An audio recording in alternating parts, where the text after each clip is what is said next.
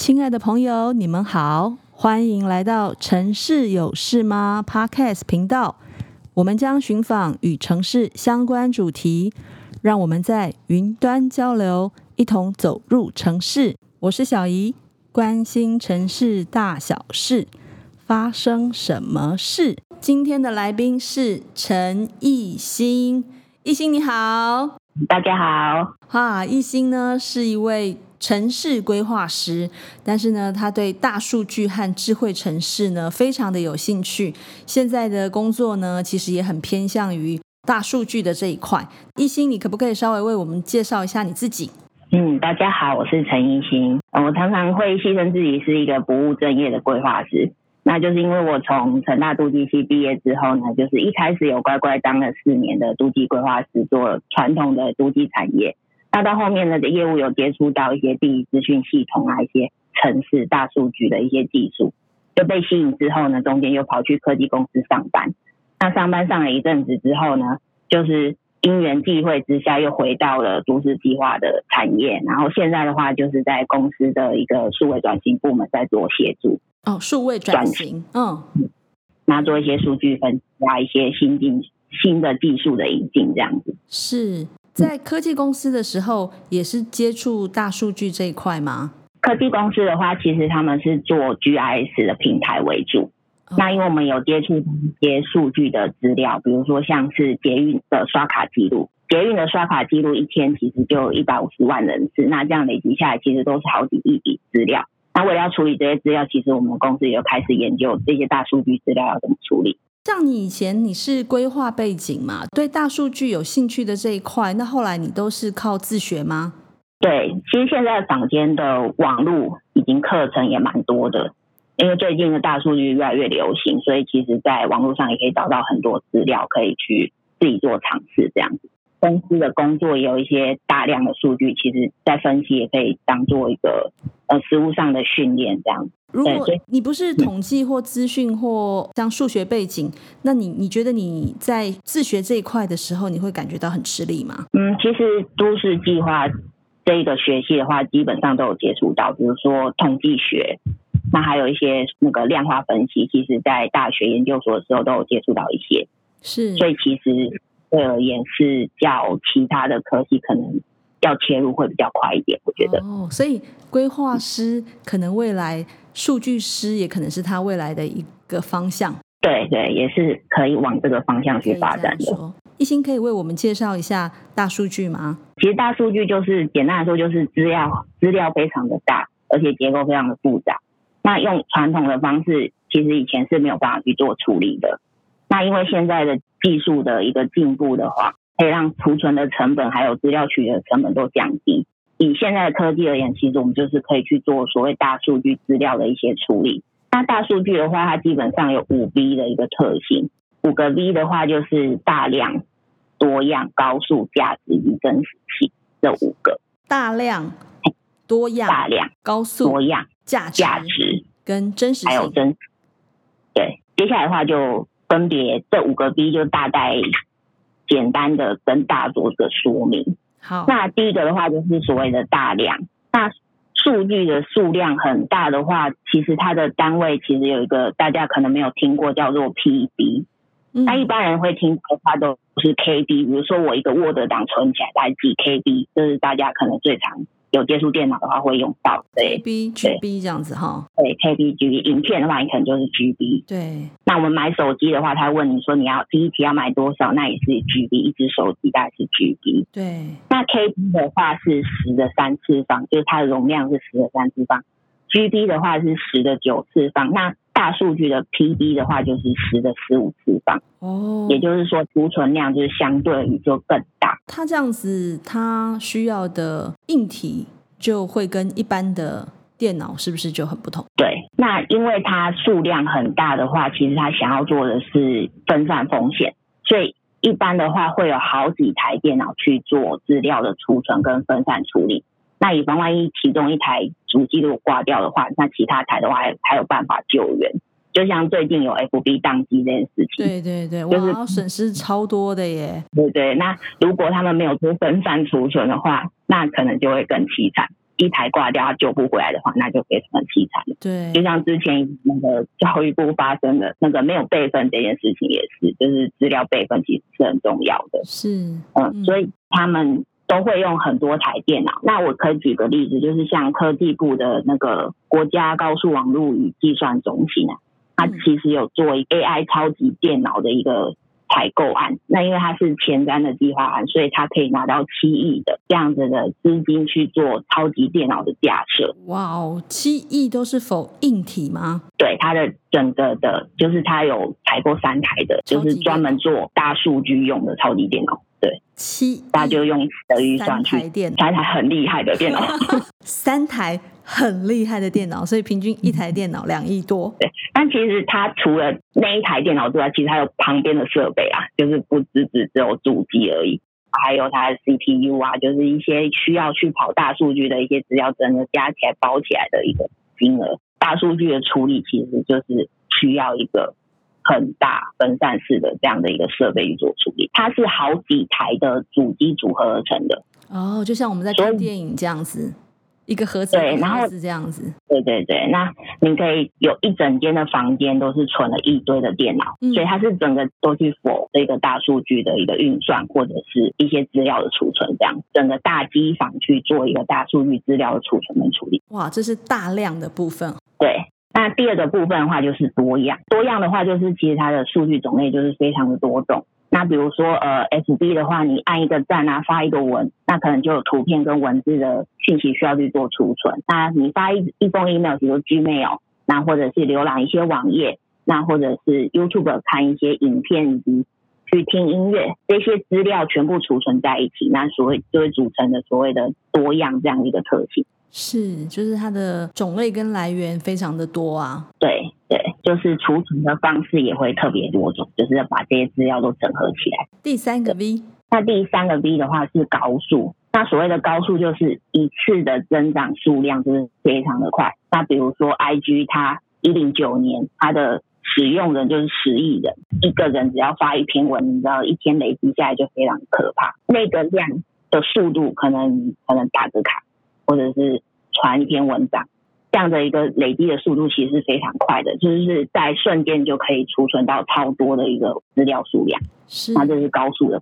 真的耶，十亿人，嗯，你等于就是就是一个很庞大人口的一个国家嘞。对啊，对啊，的人口数哈，嗯。第四个 V 的话就是价值，那这个价值的话就是看你要怎么去所谓的探勘，去分析这一堆大量的数据里面有什么。东西是你可以去做的。那以前的话，其实你能做统计资料的话，你或许因为收纳的跟处理的数量有限的话，你看不到长期的一个趋势结果。那你这次拿到这么多年的资料，可能呃累计了超数十年甚至数百年这样的一个数据的话，那你就可以去做一个更完整的一个数据的趋势跟一个模式的预测。那所以就是有它。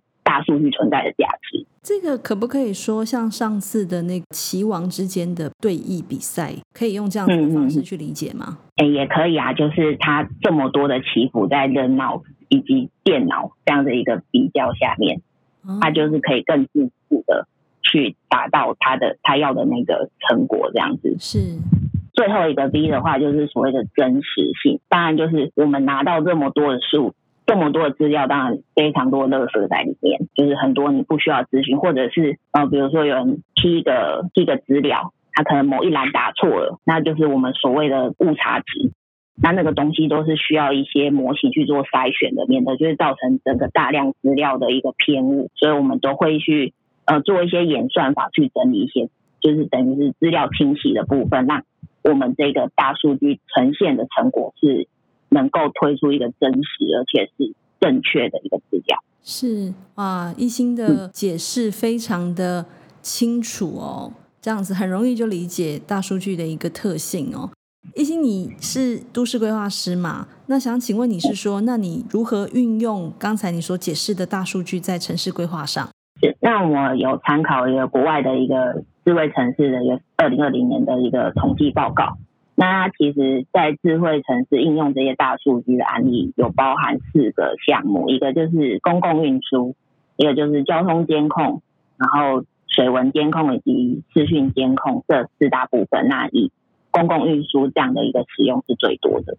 交通运输的部分其实就是占了总共的使用的应用的七成。那这七成就是我们一般大众运输，比如说捷运啊、公车，它的一些位置的资讯。那这些资讯它可以去分析一个最佳的路径，那以及他们现在的一个客制化的旅游的一个设计。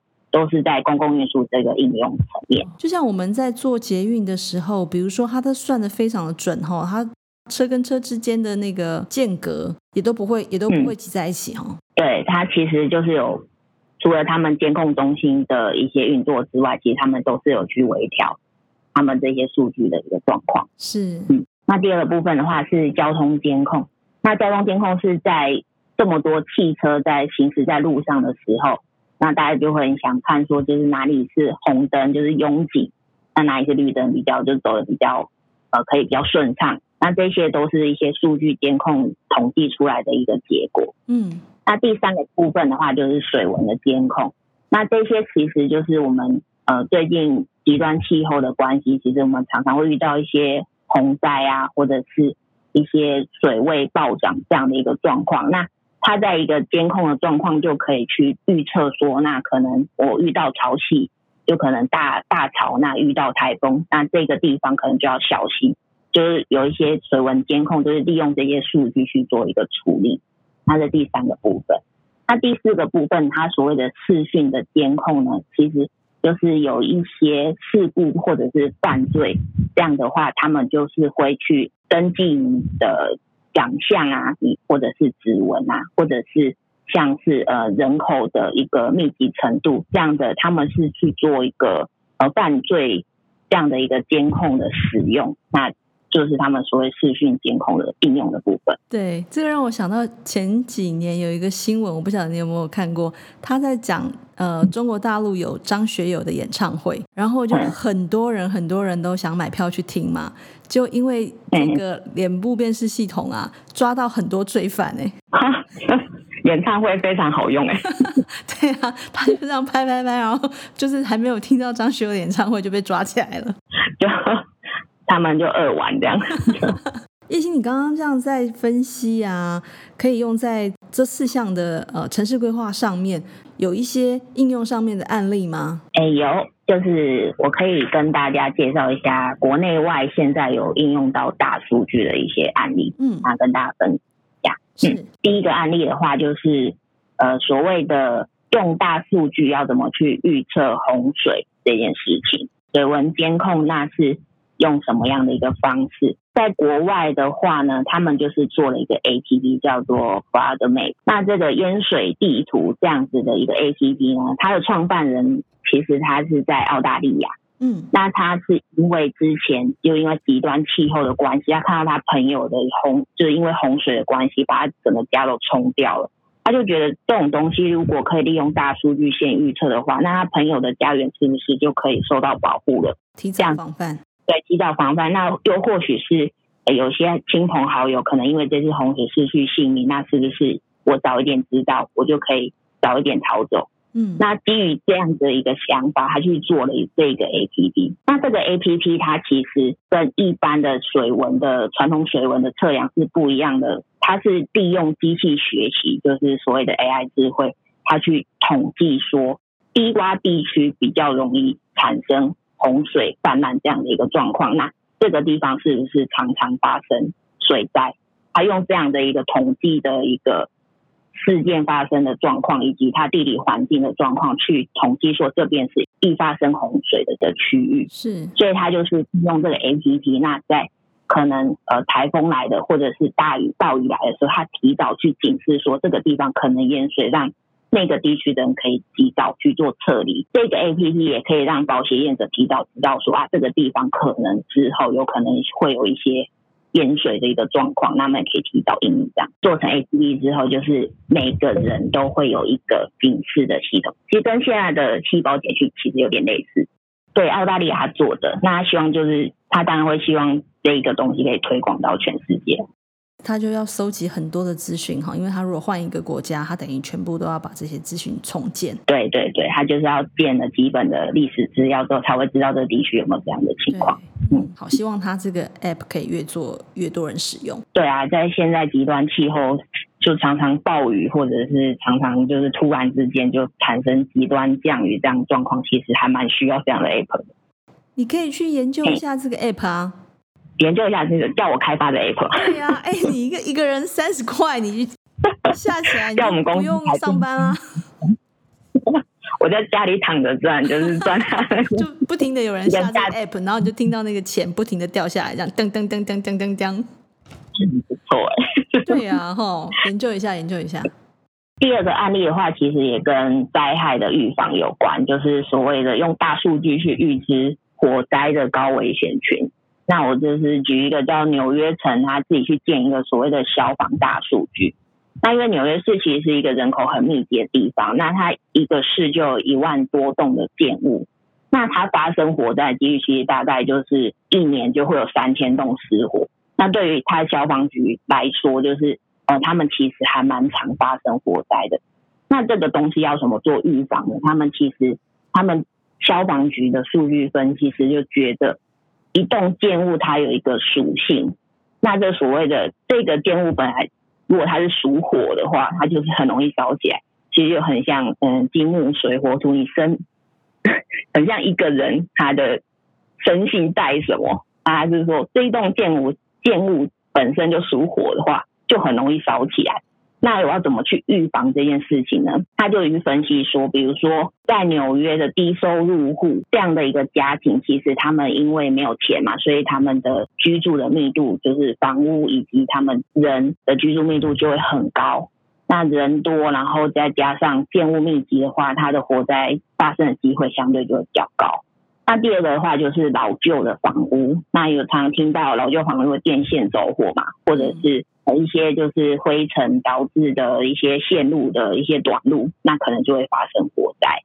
那加上老旧房屋那边的设施，可能它的消防设施其实是呃很落后的，就是根本就没做更新的话，没办法及时去扑灭火势的话，就很容易发生大火。他就觉得这些东西都所谓都是建筑物的一个属火的特性，他就觉得这些特性我们应该要去把它建档起来。建成资料库之后呢，他就可以知道这些属火的建筑物它分布在哪里，它是不是很密集的分布，或者是它在的位置是呃很容易受，就是它烧起来的话会容容易其他房屋很容易受影响这样的状况，所以他就是把这一些起火的因素，它就分成六十种，比如说就是是不是贫穷的低收入户啊，它是是年代久远啊？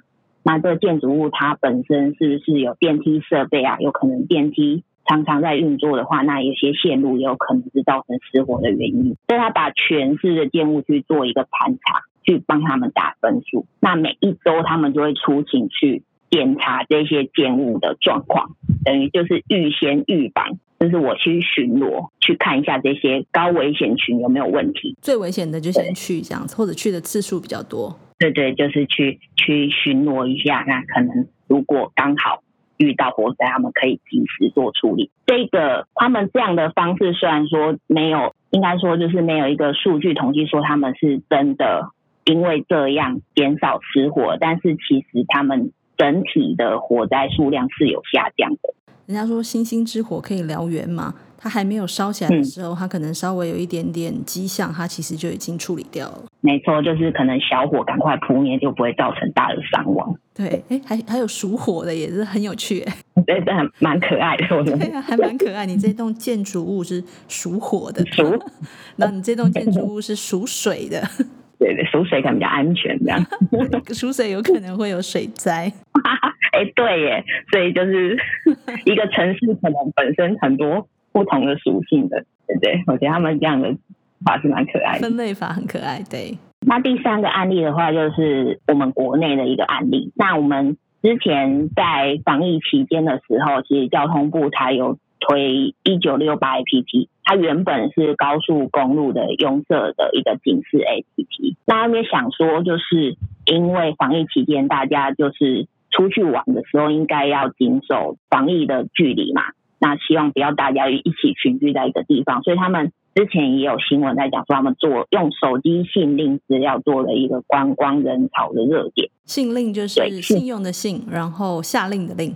对，信令资料，它其实是一个手机跟基地台连接的一个存下来的一个数据。我手机在这边，然后基地台就知道我手机的位置，这样它才能传讯号给我，让我可以打电话。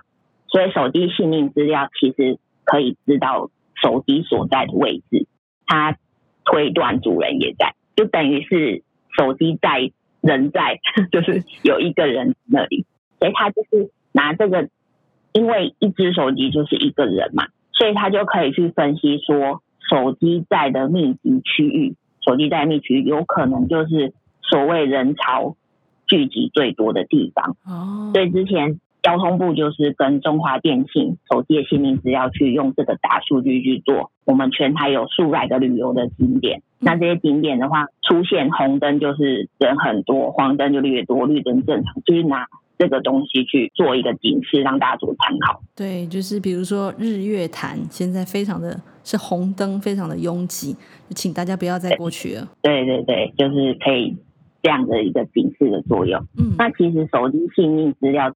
就是内政部有一个平台叫做社会经济资料服务平台，那它有释出了就是所谓的电信的信令资料，就是所谓手机信令资料这样的一个 open data。那有兴趣的人可以上去来看一下它的资料的一个状况。那会看到什么啊？其实它就是已经统计好了，比如说呃早上哪一个行政区的人是有多少这样子，然后新一区有六十人这样子的一个统计好的资料，让大家去看。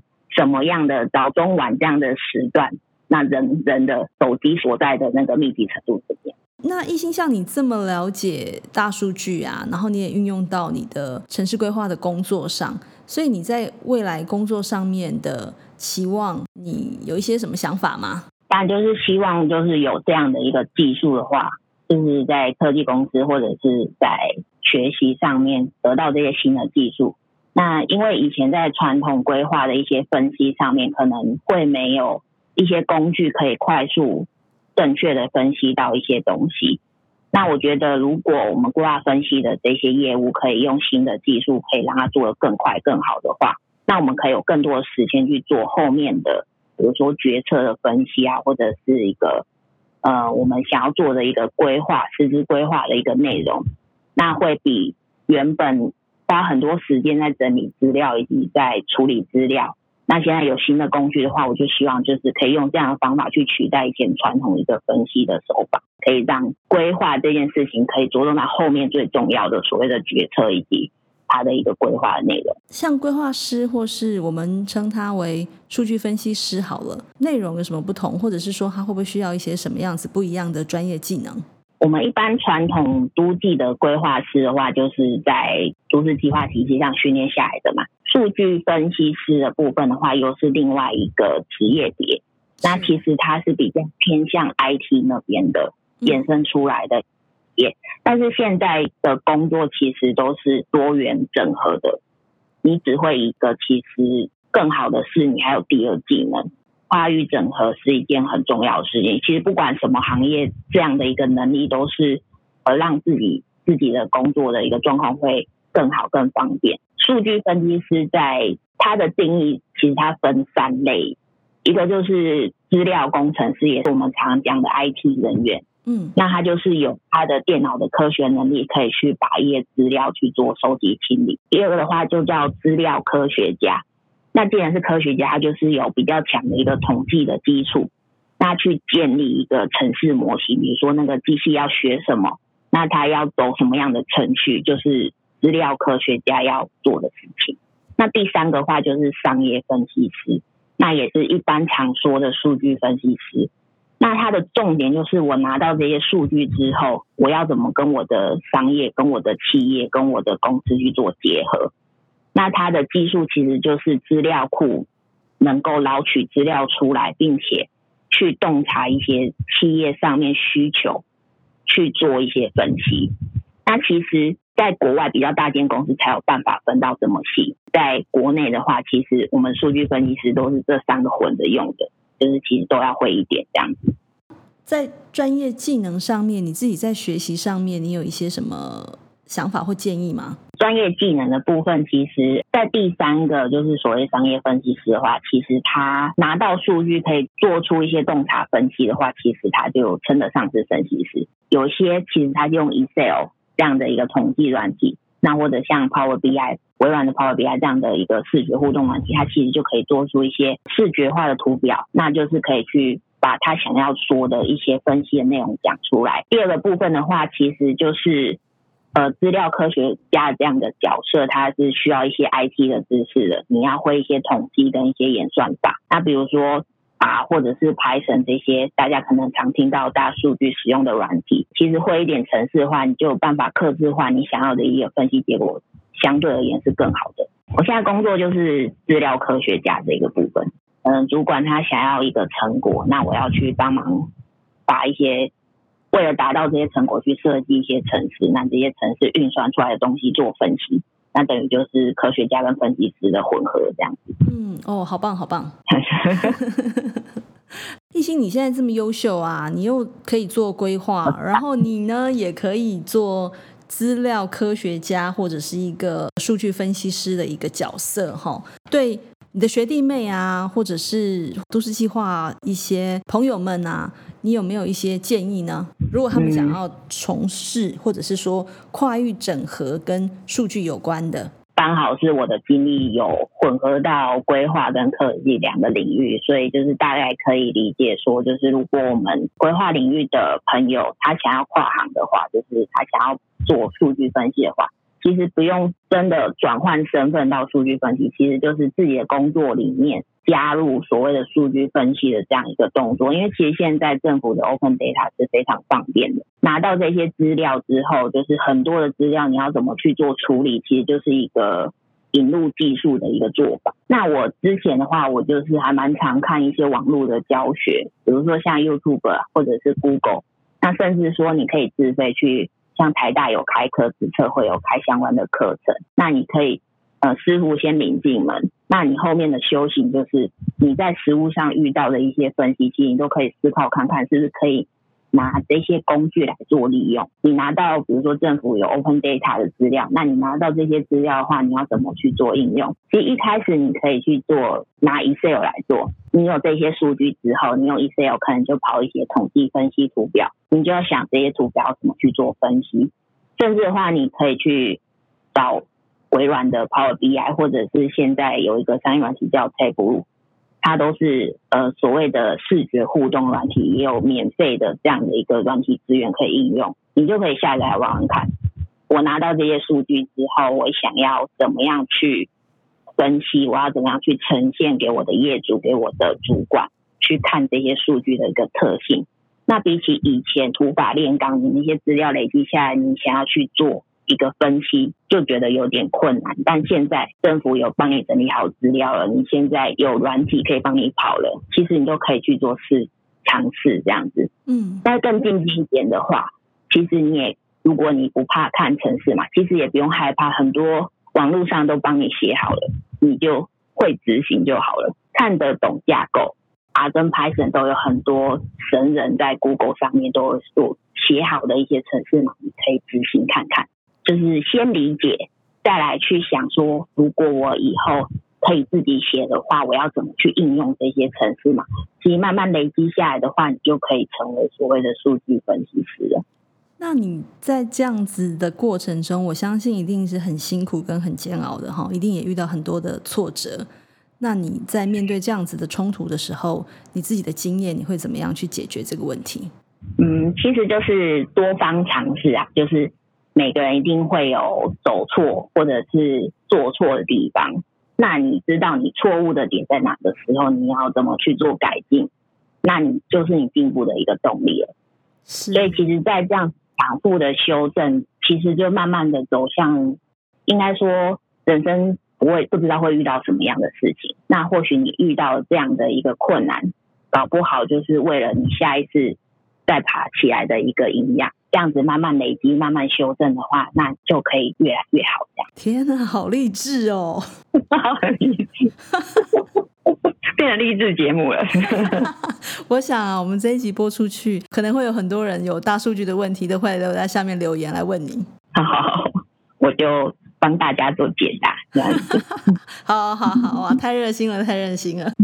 好，今天谢谢艺兴来为我们分享这么多大数据运用在城市规划上面的心得分享，希望下次有机会呢，能跟艺兴再来谈更多更有趣的案例。呃，没有问题。其实大数据没有大家想象的那么困难，那就是多多尝试呢，或许就有其他个人的创新的一个心得。好，艺兴刚才有说，大家如果有不会的呢，都可以去问他哦。哇，你的 FB 可能会爆多问题。呃我尽量，我尽量。OK OK，好，谢谢一心，下次见哦，亲爱的朋友。如果你们喜欢我们今天分享的内容，也对城市有关的话题感兴趣，欢迎关注我们。之后会有更多精彩的城市主题，你可以到 Facebook 都美工作室留言给我们。你们的回应是支持我们继续做好节目的动力。城市有事吗？关心城市大小事，发生什么事？拜。拜拜拜。